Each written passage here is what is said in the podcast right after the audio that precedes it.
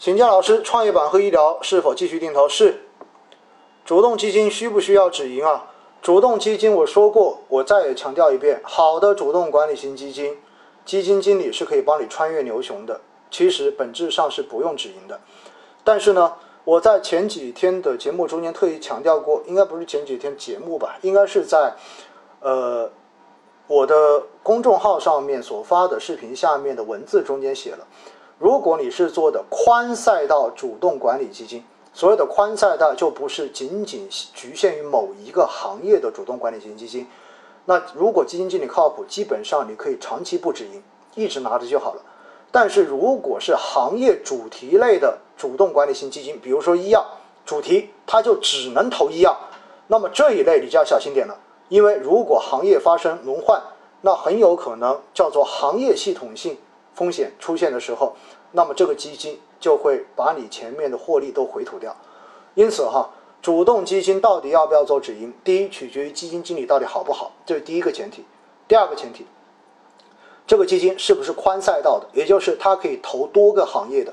这样子，当行业出现轮换的时候，至少基金经理可以去进行其他行业的这种配置。而如果是单行业的主动管理型基金，它是没有办法去换行业的，这种就一定要做止盈了。大家记住了啊。然后手上有一定数额的存量资金，想分批买入偏科技及混合类的几只产品，这两类产品金额比例设置为二比一权重合适吗？这个说实话真的不好去评价，每个人对于风险、对于行业的看法都是不一样的。都是不一样的，所以你说偏科技和极混合型，你这一个分类还分错了。偏科技极混合型，这是这不是同一种类别的分类哦。所以我觉得这个问题我没办法回答你哈。三月听老师节目后开始定投，沪深三百、中证五百、创业板全部到达止盈线。作为小白，第一次严格止盈了，恭喜你，祝福你，祝贺你哈。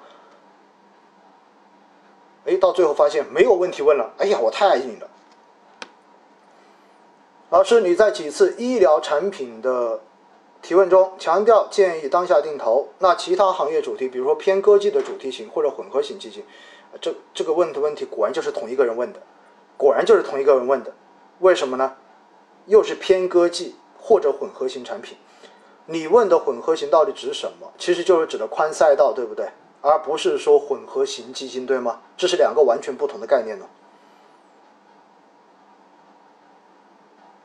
存量资金还是那句话，如果你看好一个多赛道的这样子的主动管理型基金经理，你认为他特别靠谱，我觉得存量你是可以考虑一次性买的。但是前提是你要能够有足够的心理承受能力去面对市场的这种波动跟浮亏。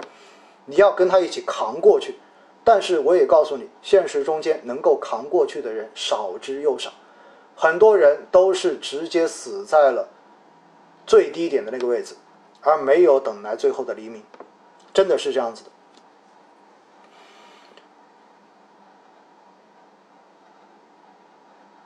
有人问我，中证五百跟创业板达到止盈线了吗？没有达到，没有达到哦，没有达到，因为我投的时间太长了。然后老师，医药基金涨得很厉害，然后短期内肯定回调，长期怎么看？长期一定看好，长期一定看好哈。说手里的医药基金连续大跌大买，小跌小买的策略可以吗？请问多大的跌叫做大跌？多大的多小的跌叫做小跌呢？这种做法一定会把你的心态搞崩掉的。你要不然就做定投，要不然你就买进去，再也不要看它。真的是这样子，千万不要这样子。所谓大涨大跌，大大涨，然后要没有大跌大买，小跌小买，这种套路一定不行的。请问我们从支付宝、天天基金或银行买的基金是放在基金公司还是托管银行？都是托管在银行的哈，目前都托管在银行，少数托管在券商，总之都不会放在基金公司。嗯，又有人问于初心的问题了，待会讲啊。然后，关于香港的这个国安法问题，这个不讲，这个刚才讲了一下，然后直播室就已经开始提示会要关掉了。一直做沪深三百跟中证五百定投，略有盈余，感觉大盘在底部，所以想暂停这两个指数定投，等有大跌再加仓。现在开始做创业板指数定投，老师看这个逻辑是不是对的？当然不对，错的。也就意味着你中证五百跟沪深三百在底部你都停掉，然后去追一个在三年最高位的创业板，你这个就是典型的叫做追涨杀跌，好不好？中芯国际即将上市，短期来讲，对手里芯片基金有什么影响？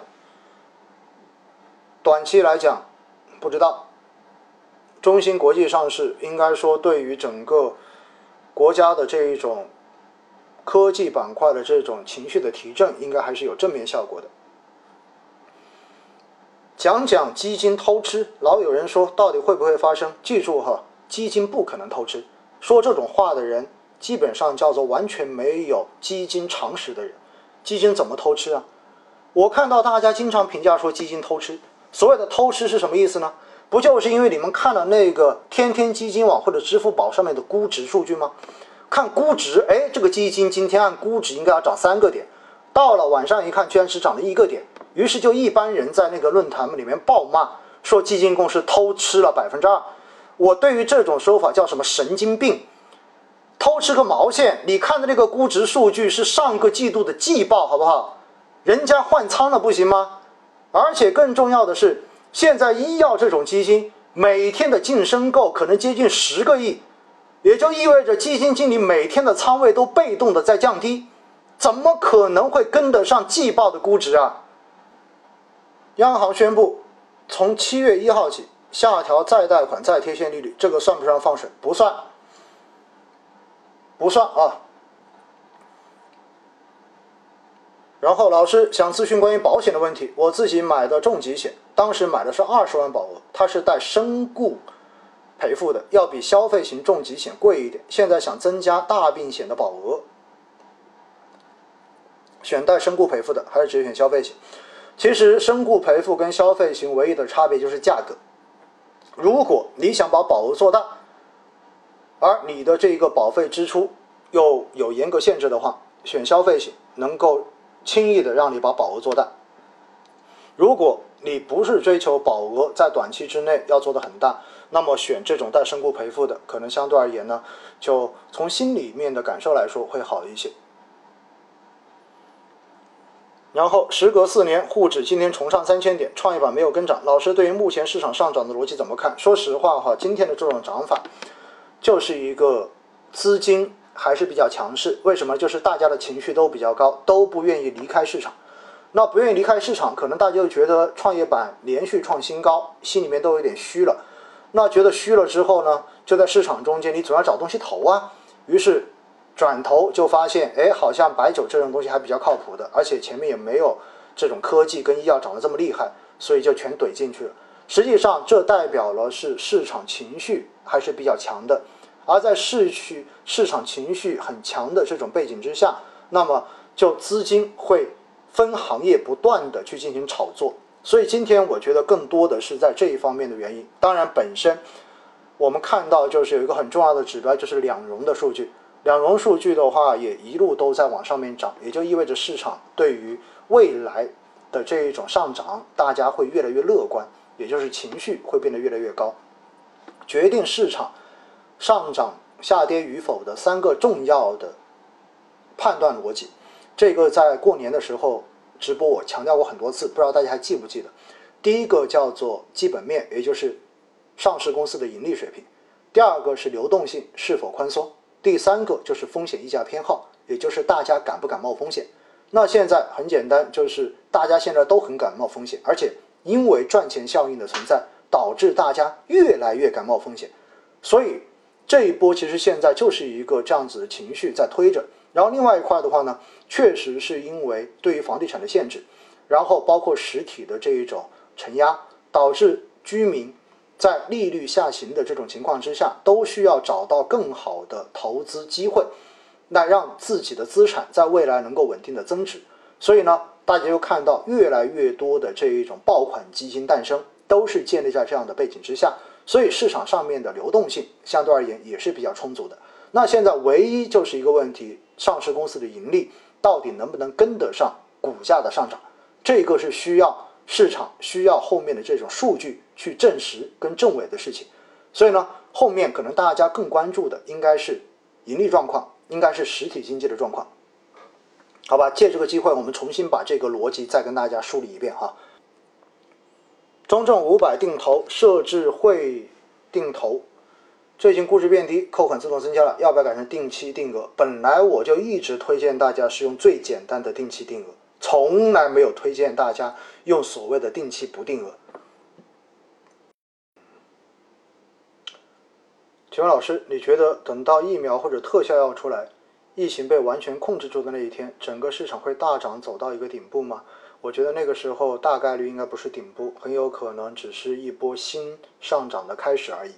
这是我的看法啊，因为那个时候意味着对于市场上面最大的一个不确定性因素就已经被消除了，那这个时候情绪很有可能会是正面的宣泄。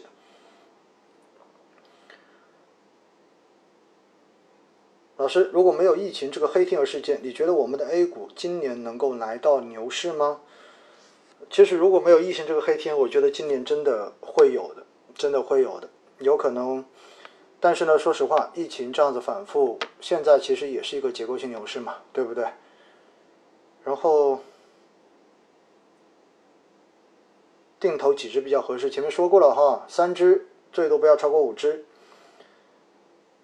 陈总，MSCI 指数 ETF 现阶段定投啊还是一次性投入好？我都不建议，我觉得 MSCI 就是个噱头而已。然后，摆渡人一直有个基金问题困扰着我，问是这样的：以前买过几只基金，现在不想买它，而定投其他的基金，但是之前买的基金一直都在上涨，我不知道该不该落袋为安，而投资现在定投的基金。虽然以前的基金，我觉得它依然还是能够继续上涨的，那我应该怎么办呢？那你就不要转呐，继续持有就好了嘛，干嘛把自己搞得这么矛盾呢？对不对？简单点就好了。你之所以会有这个问题，叫做一山望着内山高，所以到最后你这样子会出问题的。然后市场两极分化明显，是不是以后普涨的大牛市没有了，只有这种行业轮动的牛市？如果这样的话，那些宽基指数不就没机会了吗？你想多了哈。在上一集中间，上一次的直播中间，跟大家详细去讲了上证指数编制规则的这种调整，未来指数级的牛市肯定会来的。然后这个问题，如果能够坚持 ETF 手动定投，是不是比定投同一个场外连接基金的盈利要高一点？你唯一。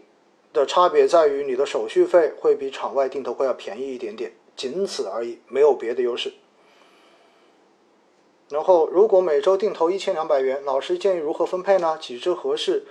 前面已经说过了啊，三到五只，指数加主动管理型，指数加主动管理型都可以啊，没有问题啊。只是说我在喜马拉雅里面一直强调过，最省心的方式就是指数定投，最省心的就是指数定投啊。老师怎么看新三板打新打不打打哪个会否破发？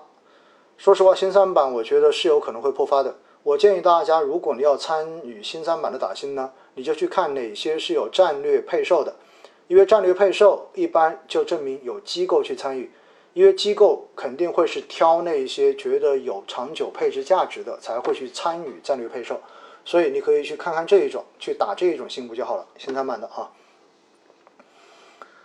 老师，现在还适合大额定投吗？适合。老师，为什么定投只适合三只？为什么太多的没有意义？为何分散收益？唉，去听喜马拉雅吧，每天五分钟定投聊通透，前面的三十集，你这个问题应该就已经解决了。请问养老产业指数如何看估值？是看 PE 还是看 PB？看 PE。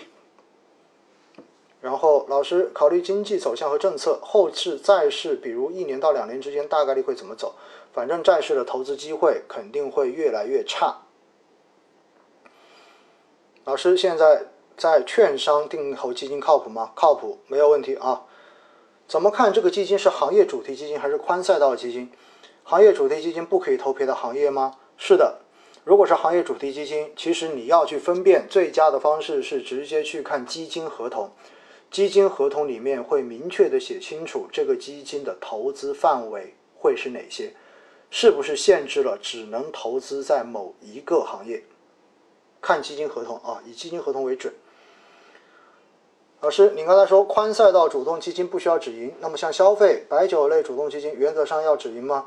消费就是宽赛道，因为消费包含了很多很多细分行业，包括食品饮料，然后包括医疗等等，这些都是属于消费。